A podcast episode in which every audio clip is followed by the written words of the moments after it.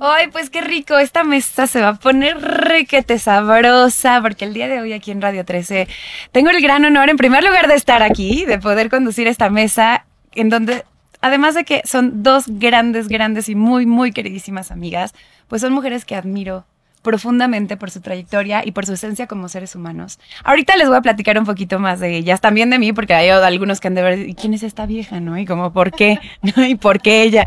Bueno, pero el tema de la mesa del día de hoy, en este marco del mes de la mujer, que la, la mujer es siempre, ¿no? Nada más ni el mes. Sí, ni no debe dar el día. Oye, ¿Para qué? o sea, debemos estar hablando de estos temas todo el tiempo. Es. Pero bueno, en este mismo sentido, vamos a hablar, sí, sobre el liderazgo, pero desde la perspectiva de la comunicación. O sea, de la comunicación como herramienta y, y como esencia del liderazgo. Porque no puede haber un buen líder que se jacte de, de no ser un buen comunicador, ¿sabes? O sea, la, la comunicación y el liderazgo van unidos. Y cuando no hay, lider- no hay comunicación en el liderazgo, entonces se convierte en autoritarismo. Una persona que está a cargo de una familia, de una empresa, de un equipo de trabajo y que no sabe comunicarse, tiende a ser autoritario, tiende a imponer porque no sabe negociar, porque no sabe sostener conversaciones poderosas.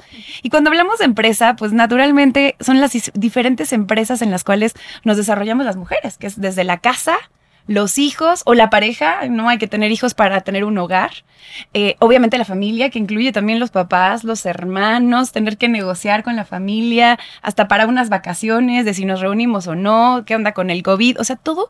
Nuestra vida se va conformando y se va desarrollando y desenvolviendo alrededor de conversaciones poderosas. Por eso es que en la medida en que nosotros convertimos la comunicación en una herramienta de vida, nos, nos empoderamos en todos los sentidos. Y por eso es que, pues yo estoy aquí, yo soy especialista en comunicación, me he dedicado durante muchísimos años a capacitar a grandes líderes en, en este tema, tanto en comunicación interna, en, en negociación, en ventas, pero también en comunicación externa, en comunicación intrapersonal, en public speaking. Y es mi pasión definitivamente porque la considero una de las herramientas más poderosas. Y bueno, aquí están conmigo Ana María Aristi y Natalie Marcus, Hola, que ¿qué ya tal? las conocen muy, muy bien. Pero ¿por qué, ¿por qué traer a Natalie y a Ana María a esta mesa? A ver, quiero platicarles un poquito primero que las tres mujeres que estamos aquí somos mujeres de familia. Tenemos hijos, Nietos. nietos, no, aunque no lo crean, oh my god, oh my god, aunque no lo crean, tenemos, somos emprendedoras, somos mujeres que ponemos nuestro talento al servicio de los demás y que soñamos de verdad en, en construir una mejor sociedad empezando por una persona a la vez. Por eso es que ustedes dos trabajan en consultorio, yo también a mi manera, a través de asesorías. Y, y entonces nosotras hemos vivido y experimentado la comunicación desde una persona hasta un hijo, hasta, Hasta un grandes libro. audiencias, hasta libros, ¿no? Entonces, a ver, empezando por ti, Natalie, tú, me encanta esta historia porque tú, pues, obviamente estudias todo lo relacionado con nutrición, a ti te encanta la medicina, tomas la decisión hace mucho tiempo de ayudar a la gente a tener una- un estilo de vida más saludable, ¿no? Y esta relación cuerpo-mente, eh, pues todo, ¿no? Somos multidimensionales. Pero nacen tus mellizas. Y cuando ellas nacen, nacen prematuras, tú desde estar atendiendo esta parte tan hermosa de tu vida que es el ser una mamá, es este- esa primera empresa que decides, descubres que tienes que buscar un método más integrativo, más funcional. Gracias, Pam. Gracias por este espacio maravilloso. Yo creo que so- son turning points, son puntos de quiebre. Que, que creo que de ahí te hacen evolucionar y buscar. Uno de ellos fue antes de las gemelas, que fue desde los seis años que yo quería estudiar medicina y encontrar la vacuna del cáncer. A los Me- seis años. A los seis años, le dije a mi papá, te lo juro. Tenía la vocación. Y a los 16 tuve un trastorno de alimentación muy peculiar, una anorexia purgativa. Y ahí es donde empecé a luchar con la comida, con mi cuerpo, con la no aceptación, ¿no? Después me caso a los 19 y renuncio a la medicina, busco algo cercano que es la nutrición. Y cuando nacen mis gemelas de un kilo, estuvieron en terapia intensiva y empiezo a ver que la medicina tradicional me ofrece Botox en el cuello y Valium y así viven 11 meses y no puedo levantar el cuello. Digo, esto no puede ser una vida de salud y bienestar. Entonces ahí es donde busco y me voy a estudiar a Estados Unidos, la medicina complementaria alternativa, la medicina funcional hace 24 años y a traer esto a México y a empezar a cambiar la comunicación tanto conmigo, porque creo que es la primera, de lo que me digo a mí misma, cómo me hablo, cómo, me, cómo mis células son personas y son energía. Entonces, si yo todos los días me digo, tengo el peor metabolismo, como y engordo, no, eh, como con culpa, todas esas creencias son comunicaciones inconscientes o conscientes que las vas proyectando y tu cuerpo responde en esa, realidad. Claro, a veces nos autosaboteamos en ese sentido. Y nos autodestruimos, ¿no? Claro. Y, y de ahí empieza toda esa búsqueda de hacer algo mente-cuerpo, porque no solo es que tengo la gastritis, sino que hay detrás y no ponerme una curita, sino buscar por qué tengo gastritis, qué está pasando con mis emociones, cómo las canalizo, ¿no? Y qué estoy haciendo también, como dices tú, en consulta, porque muchas veces yo te, me comunico con el paciente y sale de ahí con culpa y miedo porque le comuniqué mal hasta la dieta que le di o hasta su diagnóstico, ¿no? ¿Te ha pasado? Que te des cuenta de eso y que digas, tengo que hacer un cambio. Me doy cuenta en, en, la, en, en la, el, el, lenguaje corporal, porque tú ves cómo, mientras le estás dando su dieta, no le checa y está poniendo cara de angustia, entonces yo digo, espérame, algo estoy comunicando mal porque no estoy siguiendo su ser y no lo estoy relajando. Para mí la comunicación es, ¿te relajo o te tenso? Si te relajo, tu ser es por buen camino. Si te estoy tensando, algo no estoy haciendo bien. Creo que es importantísimo. A ver, déjame tantito ahí porque quiero que también Ana, desde lo que estás diciendo, nos comente qué onda con su experiencia con los pacientes. Ana María Aristi es psicoterapeuta gestalt y también ella, bueno, pues tiene especialista, es especialista en desarrollo humano, en programación neurolingüística, en, en tantas, en tantas cuestiones que ayudan, le ayudan a Ana María a convertirse en una guía de familias enteras. Ana, eh, atiendes a adolescentes, atiendes a sus papás, les ayudas a los papás a no tener miedo de los adolescentes, a los adolescentes a no tener miedo de sus papás, trabajas con parejas, das cursos de, mm, ¿cómo se llama? Prematrimoniales, pero das cursos también de comunicación para los papás, ¿no? Y entonces, además de hacerlo en, con grandes audiencias y con grupos pequeños, también haces consulta individual. Y antes de que nos cuentes tu experiencia en consulta individual con esto que está diciendo Natalie, y ya a partir de aquí, chicas, platicamos, ¿eh? Se acabó la entrevista. Pero te quiero preguntar algo. Ella, igual que tú, tiene como un turning point en su vida, ¿no? Ella le encanta la psicoterapia siempre, pero de pronto empieza a tener dificultades con su hija. En esta empresa tan importante que elige una mujer de tener hijos, esa es tu primera empresa. O sea, cuando tomas la decisión de tener hijos, eso es lo más, el proyecto más importante de tu vida. Y ahí te, te, topas con una crisis, Ana, y de pronto dices, a ver, espérame, yo no puedo echar a perder la relación con mi hija, no puedo, porque si se pierde ese canal de comunicación, pierdo la posibilidad de poder influir positivamente en su vida. Entonces ahí es donde tu vida da un giro y empiezas a aprender cosas que primero tú demuestras, y yo les digo, de verdad, eh, es de las, relaciones más hermosas que he visto en una entre mamá e hija el día de hoy, o sea, que tuviste éxito y ahora te dedicas a compartirlo con otros papás. ¿Cómo es ese turning point en tu vida que pues tiene mucho que ver con comunicación? Ay, Pam, gracias, gracias por decirlo, hola Natalie, gracias por el espacio, por todos los que nos ven y nos escuchan. La verdad es que sí, esto que menciona Natalie es padrísimo porque sí son estos puntos de quiebre que cambian tu vida, ¿no? Lo que cambió mi vida con Ana Fernanda fue que un día llegó, bueno, ella tuvo la oportunidad de ir a estudiar fuera un año. Y cuando se fue y se iba a ir, me dijo, mamá, es que soy la mujer más feliz del mundo porque me voy a ir en segundo de secundaria, ¿no? Y yo le decía, ay, sí, mi vida, vas a ver, te va a ir muy bien. Sí, mamá, pero lo mejor, lo mejor es que hay algo de lo que estoy plenamente feliz. Y yo le dije, ¿y qué es, mi amor? Que no te voy a ver en un año. ¿Sí? Ahí empezó donde yo dije, algo no está bien. Algo no está bien, debo de, debo de, confesar que le contesté. Mi vida, yo creo que tienes que ir al diccionario y buscar la palabra reciprocidad y ver su significado. Pero bueno, la verdad es que a partir de ahí empieza un miedo muy grande porque lo que yo digo es, esta niña está a punto de entrar a la adolescencia, me voy a separar completamente de ella, no la voy a acompañar, no voy a estar ahí y definitivamente algo estoy haciendo mal. Y esto que mencionas mucho en la terapia individual con los adolescentes, me di cuenta de eso. No son los adolescentes los que están mal. Somos los papás que nadie nos ha enseñado cómo comunicarnos, cómo educar, cómo acercarnos al otro, ¿no? Y a partir de ahí empieza el diseño de un taller y de un curso en donde mi intención más grande es ayudar a los papás a que vivan lo que yo tuve que hacer y los cambios que yo tuve que hacer con Ana Fernanda. Porque el problema aquí es que muchas veces es como los papás se cierran, ¿no? Y es no hay comunicación con el adolescente, no nos llevamos bien y punto. La adolescencia es una enfermedad que se cura con el tiempo y listo. Pero no, La verdad es que no, te, te pierdes de muchas cosas maravillosas con los adolescentes. Así es que sí es esta parte donde dices, tengo que hacer cambios y tengo que cambiar porque un adolescente lo que va a venir a darme en la vida es un gran aprendizaje. Así es, tengo que empezar por mí, ¿no? Como decía Natalia. Entonces, Sí. no es- el primer paso en, una, en la comunicación, como decías, la comunicación intrapersonal. ¿Qué me digo a mí mismo? Yo creo que el segundo paso en la comunicación interpersonal tiene que ver con un reto que tú tienes, que es el reto de la escucha, ¿no? Tú tienes un reto, no, no, o sea, no que tenga ese reto, sino que ella hace un curso en forma de reto que es de la escucha.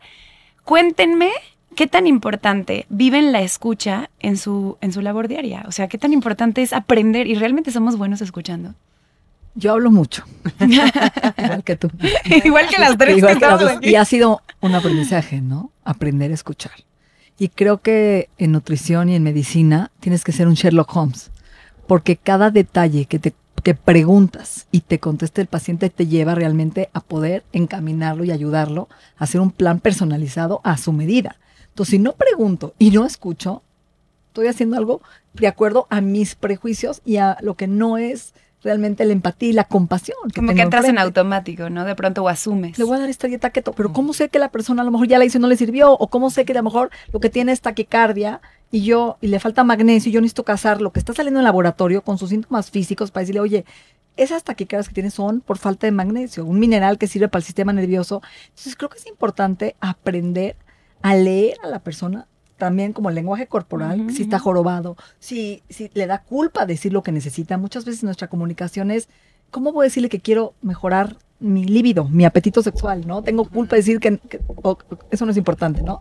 O, o decirle que lo único que me importa es bajar de peso cuando no es cierto, lo que quiero es estar sano, pero vengo a bajar de peso porque es lo que tengo que hacer, porque hasta el deber ser de mi consulta viene por otras cosas que no es cierto. O sea, tú te pones, te tienes que poner a leer más allá de lo que la gente te dice. O sea, tienes que leer entre líneas. todo el tiempo, su historia clínica, sus, las preguntas y sobre todo algo que acabas de decir es muy importante es, yo siempre hago una pregunta antes de empezar la consulta. Si yo tuviera una varita mágica, dime tres cosas que quieres mejorar. Para mí es clave, porque muchas veces ni la saben. Entonces, regresar la intuición a que, a que sepa qué quiere. No sabe su motivo, a qué vino. ¿Qué es importante para ti para que yo te pueda ayudar? Yo soy tu guía, yo te voy a encaminar, pero la que va a tomar o el que va a tomar la decisión de su salud Eres tú, dime cómo te ayudo. Y esas tres cosas son las que van a marcar el parteaguas de mi próximo tratamiento, a lo mejor de uno, dos o tres meses o un año. Sí, si esa persona no sabe cómo quiere que le ayudes, ¿cómo le vas a ayudar? ¿Cómo te das tiempo para escuchar realmente, a ver, a tus hijas, a tu pareja, a tu, eh, tus mismos socios, tus colaboradores, tu equipo de trabajo, tus pacientes, en una vida... Y esto, no, exacto, o sea, porque sales de una consulta, tienes otra consulta y tienes una conferencia y vas a una entrevista y luego vas con tu familia, ¿cómo, cómo le hacen para darse ese tiempo de escucharse a sí mismas y a los Yo demás? creo que el, el- el- el tema más importante que estudian mis tres hijas aquí me dirán que es el teléfono, ¿no? Que estas redes sociales y el teléfono nos ha mermado nuestra comunicación tanto visual, de conectarnos, y que estoy en el teléfono y no te oí, o te oí a medias. Y creo que es un tema que hay que trabajar todos los días, de dejar el teléfono, escuchar a tus hijos, estar presente, el mindfulness. Estamos comiendo todos dejar el teléfono y empezar a hacer estas reglas para blo- desbloquear la comunicación, porque nos estamos perdiendo del, del momento. ¿No te pasa, Ana, que, que cuando de pronto tienes terapia con papás o cursos con papás, como que haya mucho este sentido de culpa, ¿no? De, de no tengo tiempo para estar con mis hijos. A mí me pasaba, por ejemplo, ya he aprendido a acomodarlo, pero les confieso que cuando nació Domenica, mi primera hija que ahorita está a punto de cumplir cinco años, yo vivía en la culpa. Yo vivía instalada en que si estaba en el trabajo, tenía culpa por no estar con ella. Y cuando estaba con ella, tenía culpa por no estar resolviendo el trabajo, ¿no? Entonces, ¿Cómo le hacemos las mujeres hoy en día que nos toca hacer multitasking para poder no vivir con culpa? Al contrario, estar en este mindfulness, en este estado mental que nos permita gozar, como dices, Natalie, el presente y a la persona que tenemos enfrente. ¿Cómo le hacemos, Ana? Es que, mira, Pam, es, es, es un poco complicado porque esto que dice Natalie es muy cierto. Te metes a las redes sociales, estamos inmersos ahí, ¿no? Es como aparte ahí está tu trabajo, ahí están tus pacientes, ahí está en esta obsesión que tenemos ahora porque necesito publicar, necesito poner la foto, ¿no? Entonces, este tipo de cosas son terribles. Yo lo que tengo muy claro es que a la gente que te importa y con la que ti- quieres tener de verdad una buena relación, no tienes que hacerlo por el celular. Entonces, la- las, gente, las personas que más están con nosotros, la verdad viven con nosotros y más ahora en pandemia, ¿sí?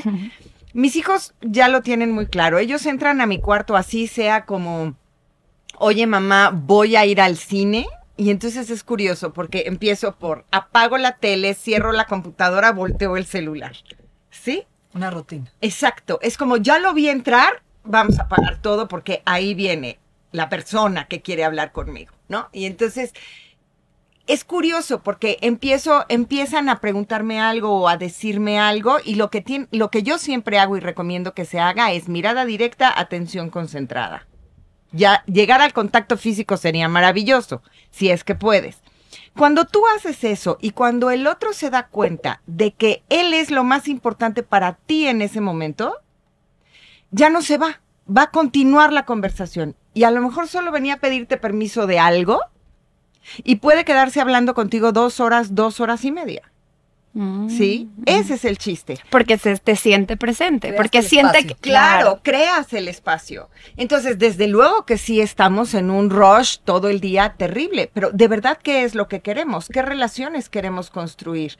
Porque pareciera que dices, bueno, tengo hijos y qué padre. No, los hijos se van muy rápido. Muy rápido. A veces los alucinas porque estás en la adolescencia, pero eso también dura muy poquito. O sea, hay una gráfica que me encanta, que si tú mides desde que naces hasta los 80 años, que podrías más o menos vivir, ¿no? La adolescencia solamente dura 15.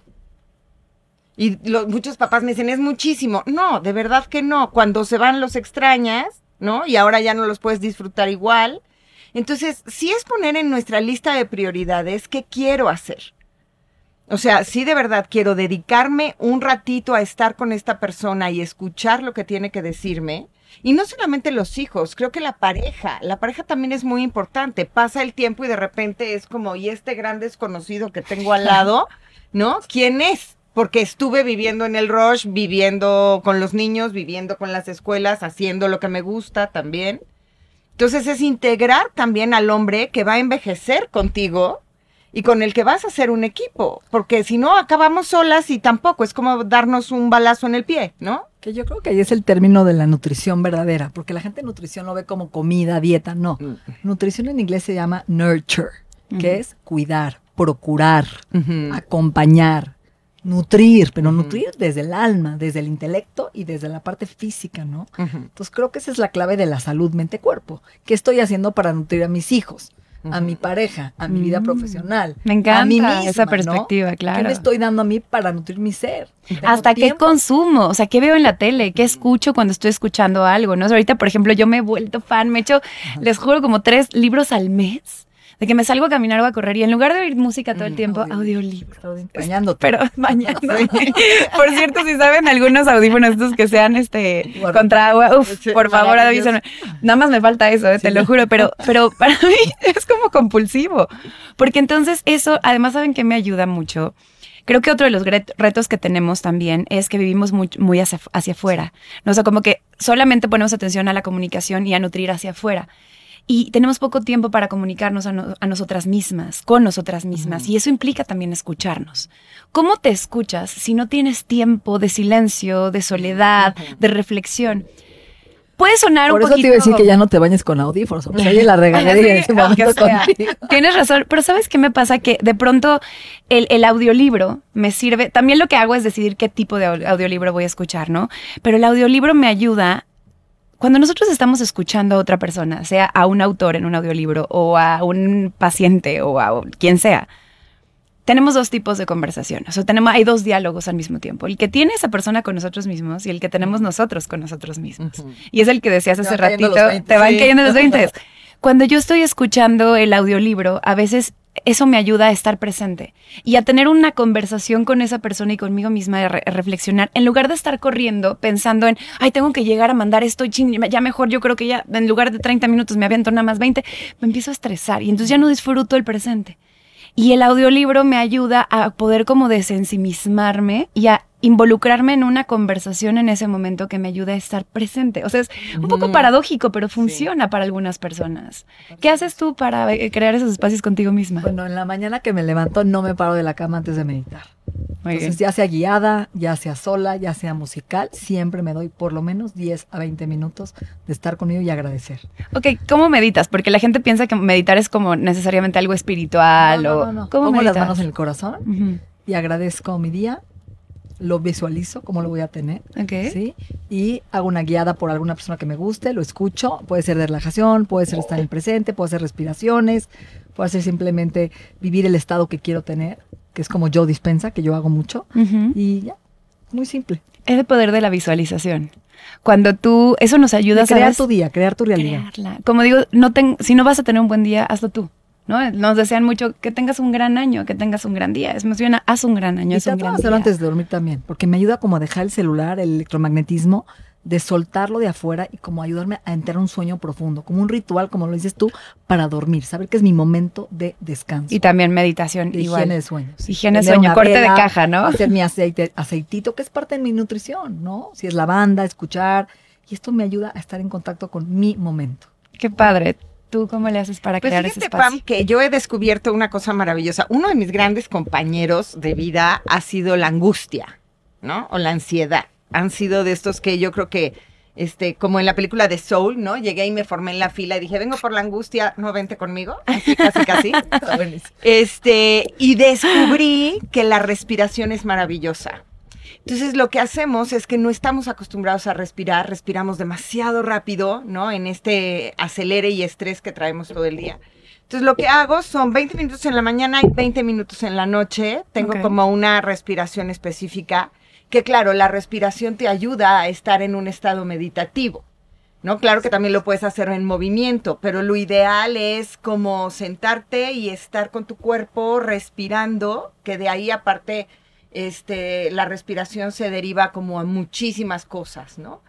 Entonces un poco también en el área sexual, reciclar la energía, ¿no? Ahí todavía ahí voy en esa práctica, pero este por lo menos ya estoy empezando con la de la ansiedad y la angustia y eso es lo que hago todos los días, ¿no? Me encanta. Sí. Mira, yo creo que estos ejercicios además son muy poderosos porque nos permiten tener un mejor rendimiento, un mejor desempeño en lo que hacemos, ¿no? Por ejemplo, la visualización, la respiración, es darte este tiempo de pausa. Hay una frase que me encanta de Arthur Schnabel, que es un gran pianista. Él decía, yo no soy mejor que otros pianistas en las notas. Yo en lo que me destaco es en los silencios. Entonces, en esos momentos de pausa, son esos momentos de creación, de oportunidad absoluta. Entonces, cuando nosotros de pronto nos damos esa oportunidad para respirar, para decir, a ver, espérame, aquí presente, voy a hacer tierra. También para, para solucionar. Las mejores soluciones, las más creativas, no nos llegan en el momento de estrés, de estar enfrente de la computadora. Nos llegan cuando estás en la playa, de vacaciones, que no estabas pensando en la chamba, que saliste a caminar, que estabas en el centro. Y en ese momento, como, ¡ay! Ya se me ocurrió qué es lo que puedo hacer. Porque le das ese tiempo, ese espacio a tu mente para poder Es muy crear. interesante porque tiene que ver con tu modo de sobrevivencia, es el cerebro. Porque cuando tú estás en estrés o en ansiedad, el neocórtex, ¿no? Se bloquea y por eso se te olvidan las cosas. Tú llegas al examen y dices, ¿cómo no paso? Y sales del examen y te acuerdas de todo. Sí, ¿Por qué? horrible. Porque la adrenalina mata la memoria. O sea, yo no me voy a acordar de algo cuando tengo un león que me quiere comer. Sí, claro. Entonces, cuando tú tienes esos espacios de soltar la adrenalina y relajación, ¿qué pasa? Ahí es donde la memoria, estoy viendo en modo reproducción, Claro. en modo creación. Claro. Es muy interesante. Y todos vivimos en modo eh, eh, sobrevivencia, peligro Sí. todo el tiempo. Y para vivir además en modo creación, pues tienes que saber qué es lo que quieres crear. Igualito que con tu paciente, de si no sabes qué es lo que quieres y cómo te ayudo. Entonces, el universo igualito, ¿no? Como que te ve y dice, ¿qué quieres? ¿Cómo te ayudo? Si tú no tienes esa claridad y no lo visualizas y, y no realmente concentras tu energía, tu enfoque y tus esfuerzos en aquello que sí quieres. A ver, parte importante de la comunicación. ¿Cuántas veces se han sorprendido ustedes mismos, a ustedes mismas, diciéndose a sí mismas o a sus hijos o a un paciente lo que no quieren en lugar de lo que sí quieren? Total. Ah, Mayoría. claro, estamos Eso es mucho más enfocadas en eso, mucho más enfocado en lo que no hay que en lo que sí hay, ¿no? Ejemplos. A ver. El otro día me encantó que una mamá me di, yo le dije, a ver, haz una lista de 100 cosas positivas de ti misma a un adolescente. Me dijo, no, no hay manera, no llego a 5. ¿Cómo no vas a llegar a 5? O sea, de su hija. Sí. Y entonces me dijo, malas, tengo una lista enorme, ¿no? Y entonces digo, oye, no puede ser. Y siempre estamos viendo el, pe- el punto prietito en el arroz, ¿no? Ay, me faltó esto, ay, no hice el, el diálogo de cómo nos hablamos. Ay, qué bruta las jazz. Ay, es que no sé qué. Ay, qué barbaridad. No se me vaya a olvidar. No se me O con vaya la pareja, olvidar. no, no me vayas a ser infiel. Ajá. Eh, No me trates así. No me digas, no, en lugar de decir que sí Recíbeme. quieres. Que si Abrázame. quieres, claro. Gracias porque sé que puedo confiar en ti. Que si necesitas. Bueno, ¿no? sí, sí sabes, ¿verdad? Porque si no sabes, no Ahora, se lo eso que digo. dijiste, te voy a decir que me llamó mucho la atención porque Melanie Robbins, que es una conferencista muy importante, dijo algo clave. Pasamos una vida encontrando un, un sentido a nuestra vida o lo que queremos y no- o un propósito de vida y no lo encontramos. Y entonces, ¿cómo voy a saber lo que quiero? A mucha gente que nos está escuchando y le está dando ahorita angustia Sí. o un contraste porque no sabe. Y dijo algo muy simple que me gustó. Solo busca aquello que te energetiza y va a ser parte de tu proyecto de vida. Entonces yo creo que como mujeres, si tú sabes que algo te vibra, te entusiasma, te llena de, ener- de energía, es porque tu camino por ahí es. Y de ahí solito vas a poder encontrar ese sentido de vida. Me encanta. Y aparte yo creo que cuando estás conectado con aquello que, como dices tú, te llena de vida, te energiza, te ayuda a ser hasta más resiliente, ¿no? Como que cuando de Aguantas pronto... los madrazos. Aguantas los madrazos, definitivamente. Porque sabes que hay algo más allá que lo que parece que hay. Cuando también a eso agregaría es haz algo que, que pienses que es más grande que tú. Y esto no tiene que ver con una misión muy grande de vida, ¿no? O sea, tiene que ver con, ok, esto me llena, pero cuando además me llena y yo sé que esto le ayuda a otra persona, sea, cuando impacto positivamente con lo que a mí me llena, con mi talento, con mi magia, la vida de otra persona, entonces estoy haciendo que sea más grande que yo y estoy haciendo que sea más grande que ese momento. Y de pronto en la confluencia entre lo que a mí me llena y de la manera en la que puedo impactar al otro, ahí está tu propósito. No es tan, no es tan difícil.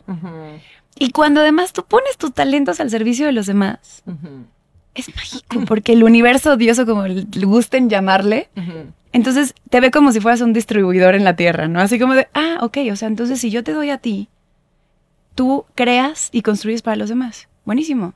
Vas a recibir a manos, a manos llenas. Claro. Pero bueno, eso tiene mucho que ver con comunicación, ¿no? Porque a veces creemos que la comunicación es nada más el cómo pido las cosas, ¿no? O si me pongo enfrente de un micrófono no. O sea, es empezar también por, por nosotros mismos, es pensar cómo pensamos. Ahora, hablando de otro tipo de comunicación, que es la comunicación pública, el, el poder poner también nuestro pensamiento, nuestro conocimiento, nuestra sabiduría, nuestra experiencia al servicio de otras personas a través de un micrófono, a través de una cámara, a través de un libro, a través de un podcast, a través de pues medios que nos permiten llegar a más personas. No todo el mundo se atreve, ¿saben? Hay muchas personas que tendrían algo muy valioso que decir y hoy además está al alcance de todos. Y quiero poner sobre la mesa aquí una oportunidad y un reto.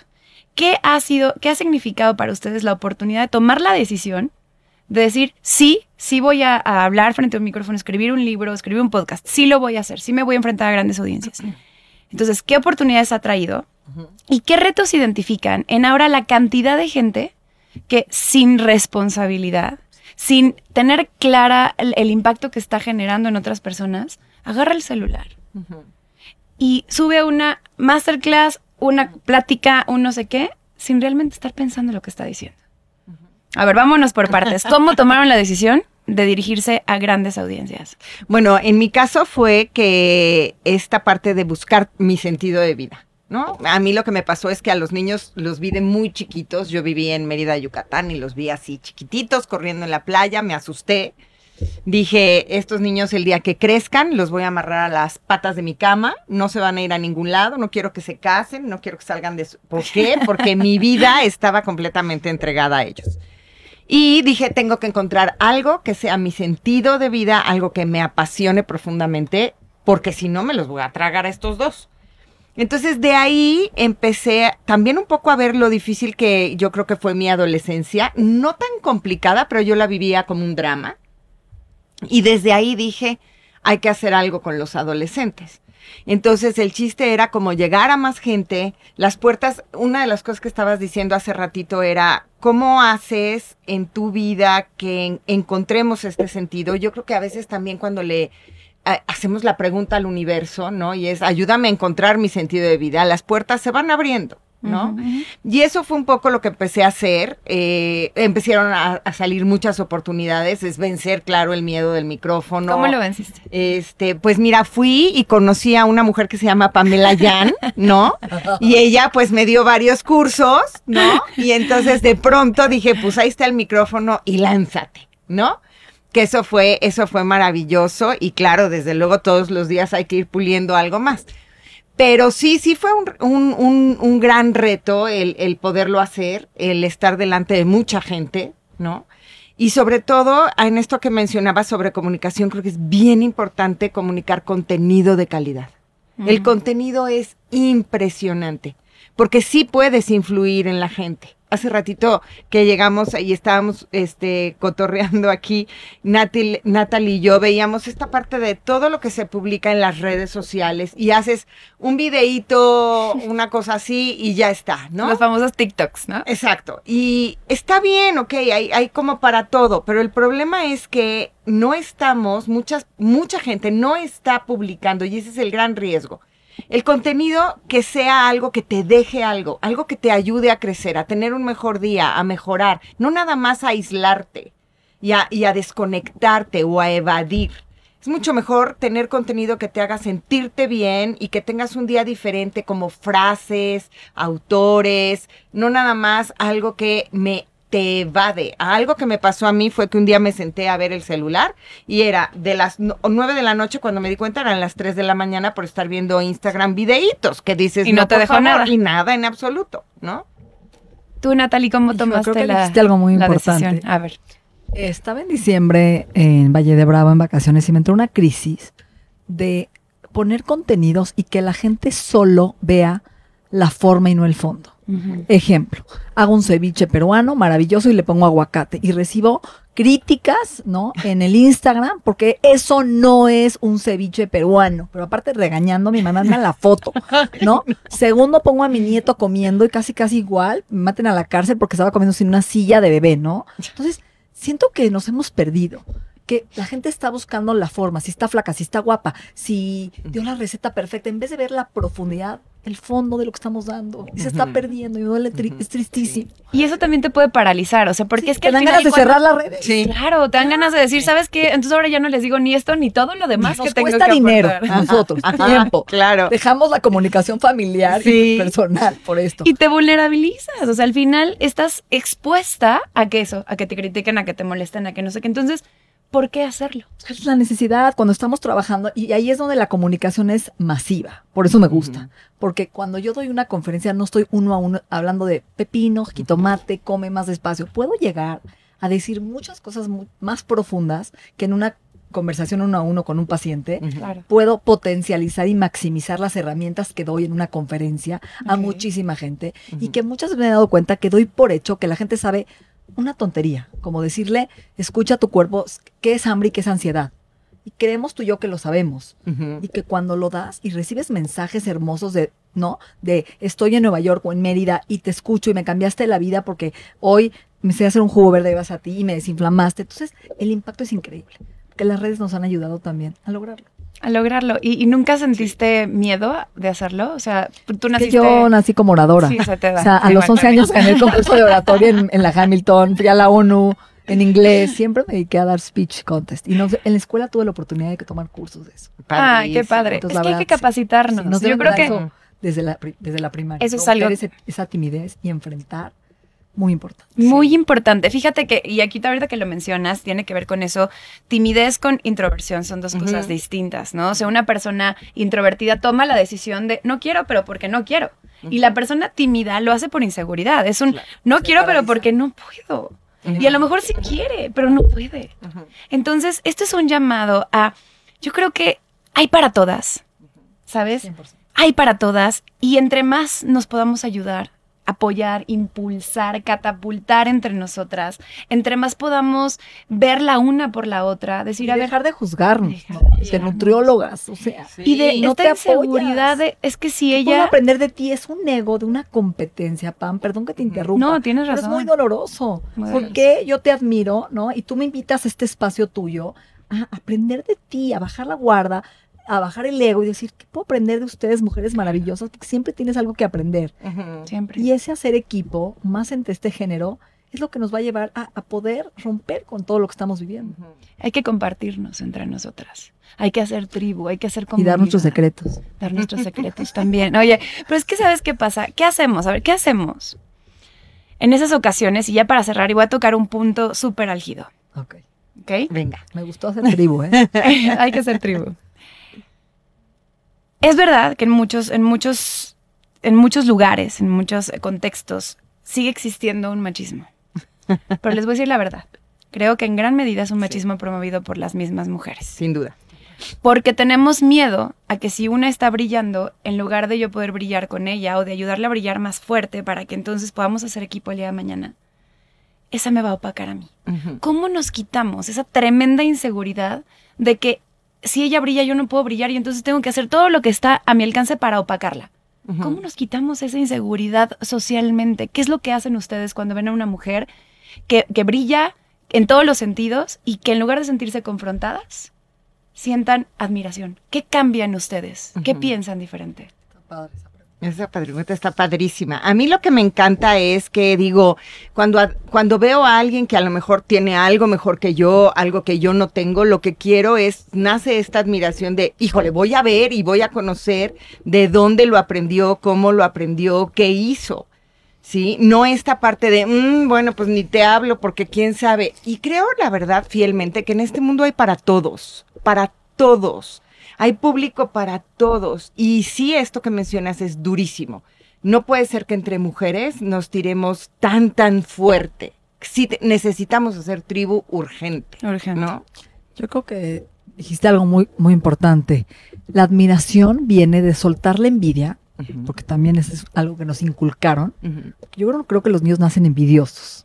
Yo creo que es una capita espantosa que vamos adquiriendo. Es un perdiendo pensamiento de nuestro escasez. Sí, no, una creencia de escasez y de inseguridad. En vez de decir, eso que admiro, quiero repetirlo porque lo que veo en ella lo tengo yo. Porque no puedes ver lo que no tienes. No, es un- somos espejos. Entonces, qué padre esa luz que te veo en ti es porque yo veo mi propia luz. Entonces, quiero brillar igual que tú, pero juntas, ¿no? En un camino de expansión. Creo que tenemos que cambiar todo ese planteamiento. Con eso nos quedamos el día de hoy juntas en un camino de expansión, nosotras aquí en esta mesa, simbolizando a la cantidad de mamás, de pareja, de hijas, de empresarias, de emprendedoras, de amas de casa, de, de mujeres, que lo que queremos es brillar. Pero ojo, no a costa de los demás. Propiciemos una competencia, pero una competencia linda, que sublime a los demás, que empodere a los demás, que inspire. Porque si no, entonces, si es una competencia que aplasta, se convierte en la cortina de humo del subdesarrollo. Así es. Así que entonces empecemos por ¿qué me digo a mí misma? Gracias Natalie Marcus, gracias feliz. Ana María Aristi, soy Pamela. Jan. Tantos temas que Qué tenemos que tocar, oigan. oye. Estamos cinco horas, dos cafés, cinco tequilas, Sí. dos botellas de vino, un masaje. Exacto. Oye, gracias a Radio 13 por este espacio, de verdad. Sí. Un placer. Luis.